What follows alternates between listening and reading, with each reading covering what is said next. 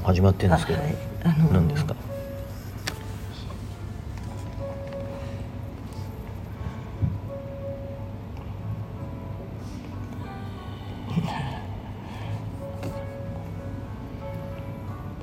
体生まれ変わる部っていうのを作りました。えはい。それについてどうぞ。えええ作りました。よろしく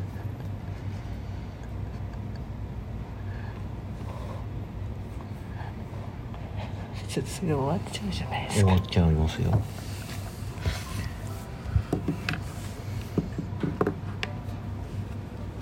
終わりです。まあじゃあどういうことをしていくんですか？どういうこと、はいあのまた私が副部長になりましたがはい。はい、それはもう副部長の気の行くままに投稿をする場所ですね。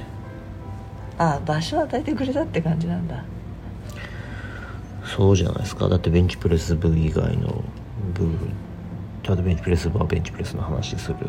ベンチプレスの話がしたい人たちが集まるとこですから、はい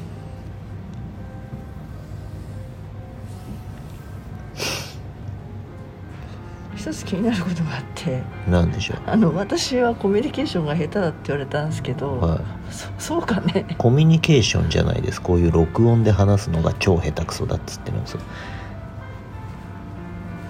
ちでもコミュニケーション障害だって言ったじゃん。それ消せないなと思ったんですよ何が？だから僕とのコミュニケーション取れてないでしょだって。あ取れてないの？取れてないでよくこういうことできんじゃんね？そういうことじゃないでしょ。あそういうことじゃない。はい、だからあなた録音しようとすると、はい。もう超下手くそじゃん。はい、MC 下手なんですよ。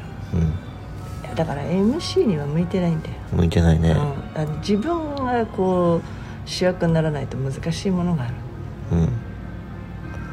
だから、うん。体生まれ変わる部はうん。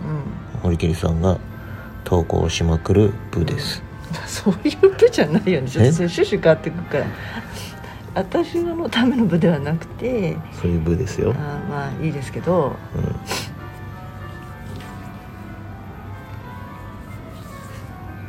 あ、それもなんだろう。その今までなんか約5年ぐらい撮りためた動画と音声と記事があって、うん。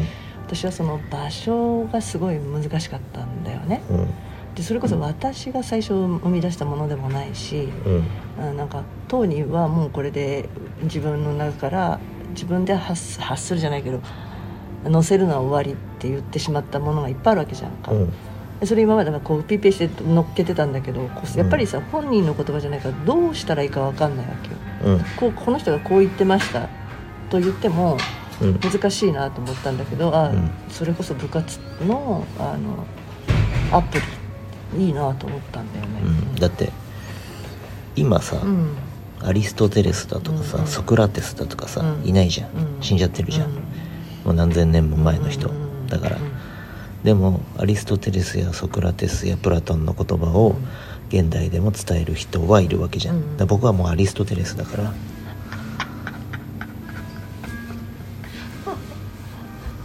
ね？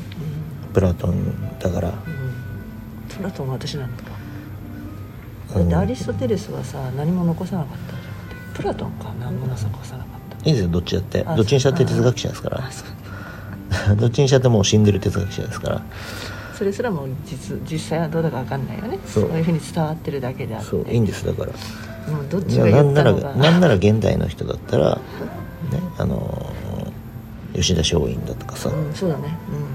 死んでるじゃんうん吉田松陰はちょっとほんのちょっとだけその時代の流れの中でちょっとだけ頑張ったんですよ。ほんの数年。ほんの数年頑張った結果彼の教えた人の中から総理大臣が生まれたみたいな。総理大臣が何人か生まれたみたいな。その後の日本の政治の要人たちになった人たちがいっぱいいた。でも彼が実際活動したうわーってやったのってほんの数年うん。なわけじゃないですか。でも吉田松陰死んでんですよ。でも吉田松陰の言葉を伝える人たちは現代でもいるわけですよ。だ僕吉田松陰だから。タイトル「僕は吉田松陰だ」ってつければいいのねこれねじゃあ。だから、あの僕の役割はもう終わったんです。だからあとはそれを伝える。でも僕は、えっと、現実として生きてますから。逆なんだよ。普通さ年上がそうなるじゃん。かいやそういうのそんなの年齢関係ないもんだって。まあね。坂本龍馬にしたって吉田松陰だにしたってうんまあね。40ぐらいで死んでるんですから。これが日本の夜明けぜよっつって知ってます。吉田松陰40になる前に死んでるんですよ。坂本龍馬だってそんぐらいで死んでるんですから。じゃあまあ。まあじゃあやっていきますわ、はい頑張ってください。あでえっ、と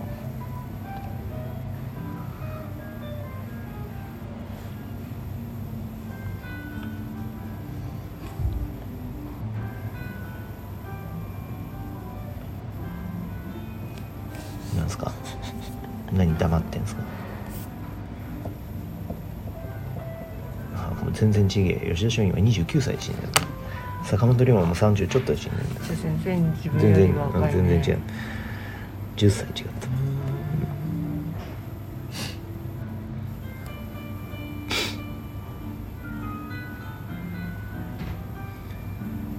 あでもねあのもともとの職業がさはい。あの体のトレーナーじゃん。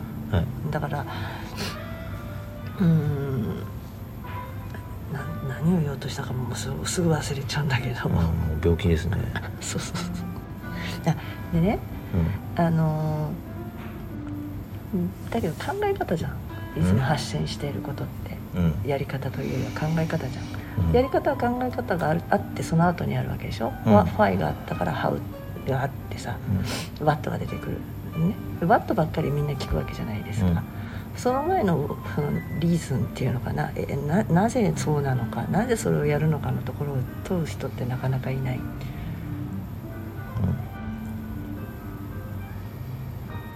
から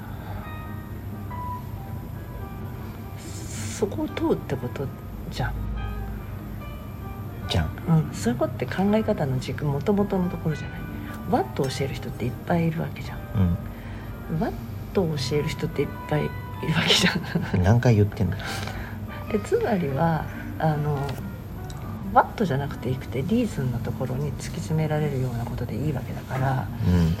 あのトレーナーだからといって必ずしも現場で筋トレを見る必要はないんだなと思ったんだよ。筋トレなんかほとんど教えてないからね僕。うんそう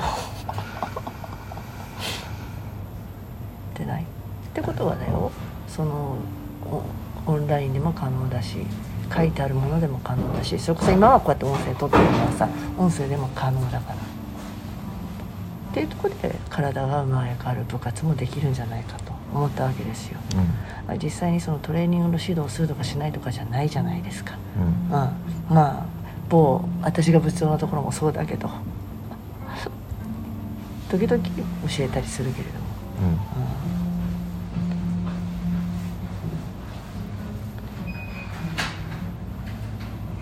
だからその話を聞いてても体は生まれ変わると思うから、うん、あ頭も脳も体の一部だとしてそこに宿る精神も体だから、よく体と心って言うけどえ全部体なんだよ。自分の中のものだから。変えられるのは自分じゃないっていつも言ってるじゃないですか。うん。自分っていうその我だから。うん。心っていうものはなんか違うとこにある人があるからその心っていうものはないけどそういうふうに振る舞う脳だからみたいな。脳も体の一部だからね。わざわざ心って言わなくていいんじゃないかなって思ったんですよ。うん。だんだん声がでかくなって。すいません。だからマインドなんとかってよく言うじゃないですか、うん。メンタルうんちゃらって言うじゃないですか。いらないなと思ったんですよ。うんメンタルってどこにあるんだ？みたいに思うわけですよ。うんあありますよメンタルは。え、メンタルコーチって何でしょうって思うんですよ。